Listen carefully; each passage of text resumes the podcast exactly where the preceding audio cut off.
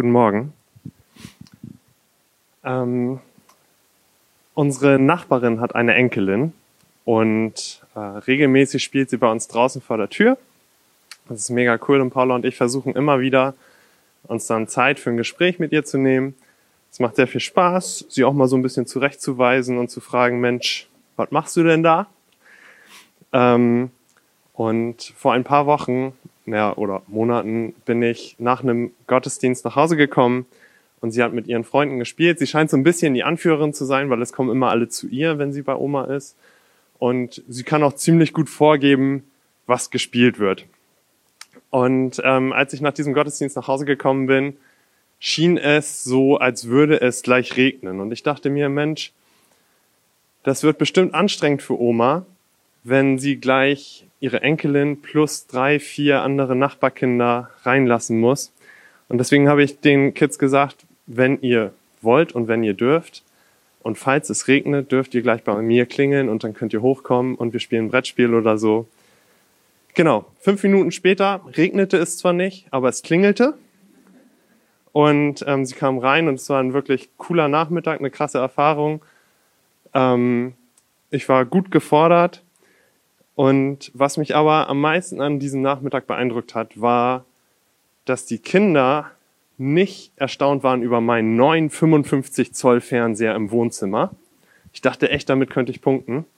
Sondern auf der anderen Seite ähm, haben sie unsere Fotos von Freunden begeistert. Also sie haben wirklich immer wieder ihre Rück äh, sich gewendet und geguckt, Mensch, was sind da für Bilder?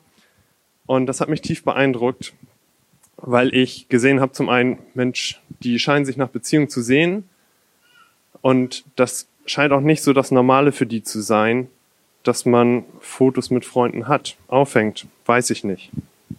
Genau. Jetzt kleiner Themenwechsel. Wenn ihr mich vor ein paar Monaten gefragt hättet oder zu Jahresanfang, um es dazu zu bringen, vor Corona, ähm, wenn ihr mich da gefragt hättet, worauf ich mich in diesem Jahr am meisten freue, dann wären es ein paar große Ereignisse gewesen, die bevorstanden. Ein Ranger Camp im Mai, eins im Sommer, eine Kids-Freizeit im Herbst und natürlich jetzt bald der Einzug ins neue Gebäude. Stand heute ist aus meiner Perspektive nichts davon passiert. Ich war nicht mit auf den Camps, die dann doch stattfinden konnten. Freizeit ist geplatzt. Ja, das Jahr war eine ganz schöne Enttäuschung. Ähm, und vielleicht geht's dir auch so, vielleicht warst du auch in Kurzarbeit, vielleicht ist auch dein Urlaub ausgefallen, vielleicht sind dir auch diese Events weggefallen wie bei mir. Für mich ziemlich hoffnungslos. Und gleichzeitig war dieses Jahr für mich ziemlich großartig. Raus aus dem Strudel immer mehr und mehr und mehr und mehr und mehr zu leisten, immer neue Sachen zu machen, ähm, weil ganz ehrlich, darin war ich immer ziemlich hoffnungslos, dass ich halt immer mehr mache. Ja, und jetzt äh, habe ich also ein ziemliches Auf und Ab in diesem Jahr erlebt und habe Vorfreude aufs nächste Jahr, endlich wieder Menschen in die Arme fallen zu können, wenn dann Corona vorbei ist. Darauf freue ich mich sehr. Ich hoffe auf Reisefreiheit, darauf, dass man einen Urlaub machen kann. Und ja, freue und hoffe, dass das bald einen Abschluss findet. Letzte Woche hat Luca von einem Spiel berichtet und ähm, ich wurde im Anschluss gefragt, ob ich nicht ein paar Tipps geben könnte. Es ging um ein Simulationsspiel über die Börse. Vielleicht erinnert ihr euch. Und ähm, ich verrate euch, warum ich darin stand letzte Woche der Beste bin ganz exklusiv. Ähm, man kennt es, man hat immer mal wieder so, gerade als junge Kerl, so einen Wettbewerb am Laufen. Und ähm, als wir also vor einem Jahr diese App installierten und alle dieses Plan Simulationsspiel gemacht haben, da habe ich mir einen Plan geschmiedet, ich möchte besser sein als die anderen. Und ich habe auf eine Taktik gesetzt, die sich ausgezahlt hat. Nämlich, dass nach zwei Monaten wie so oft dieses Spiel nicht mehr gespielt wird. Alle anderen haben es also deinstalliert, nicht mehr aktiv betreut und ich habe einfach immer wieder reingeguckt, mal Aktien gekauft, mal Aktien verkauft und im Schnitt bin ich Stand letzte Woche der Beste gewesen. Ähm, Regelmäßigkeit, Kontinuierlichkeit, das schien der Lohn oder ist der Lohn für dieses, in diesem Spiel und wurde durch Luca letzte Woche bestätigt, hat mich sehr gefreut.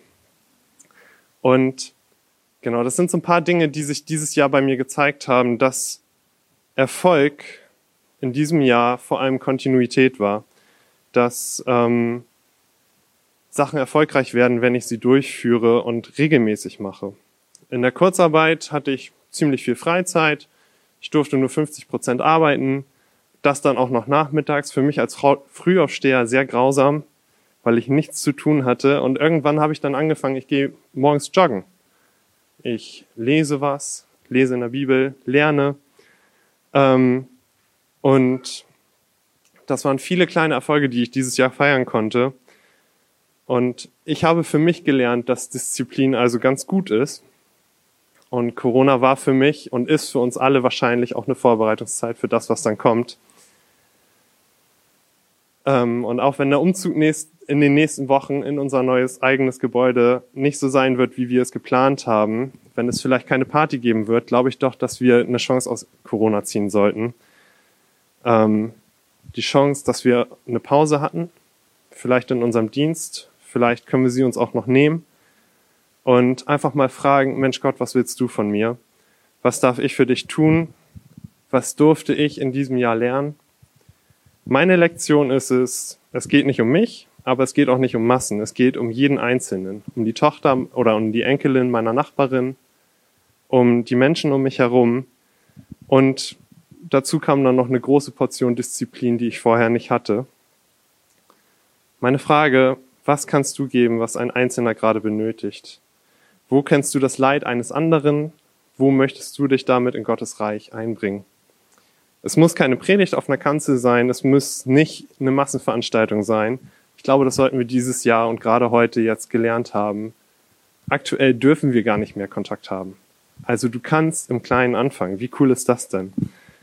Und wenn du dich mit einer Person triffst, dann ist das wunderbar. Nein, sogar hoffnungslos also ein Hoffnungslos. Ein Los für jemanden, das er ziehen kann, das er wählen kann, woraus er einen großen Gewinn ziehen kann. Wir kennen den Hauptgewinn, vielleicht dürfen Sie ihn auch erleben. Ähm, es ist definitiv hinter jedem Los ein Gewinn. Und es geht nicht darum, mehr zu machen als andere, mehr in der Bibel zu lesen als andere, länger darin zu lesen, sondern kontinuierlich eine Beziehung mit Gott zu führen. Stück für Stück, wenn das für dich heißt, dass du täglich einen Bibelvers liest, hey, das ist super. Oder ein Kapitel. Wie viel du schaffst, kontinuierlich. Das habe ich in diesem Jahr gelernt. Ähm, und ich glaube, Gott gibt uns immer wieder die Chance, von seiner Liebe zu reden und zu zeugen.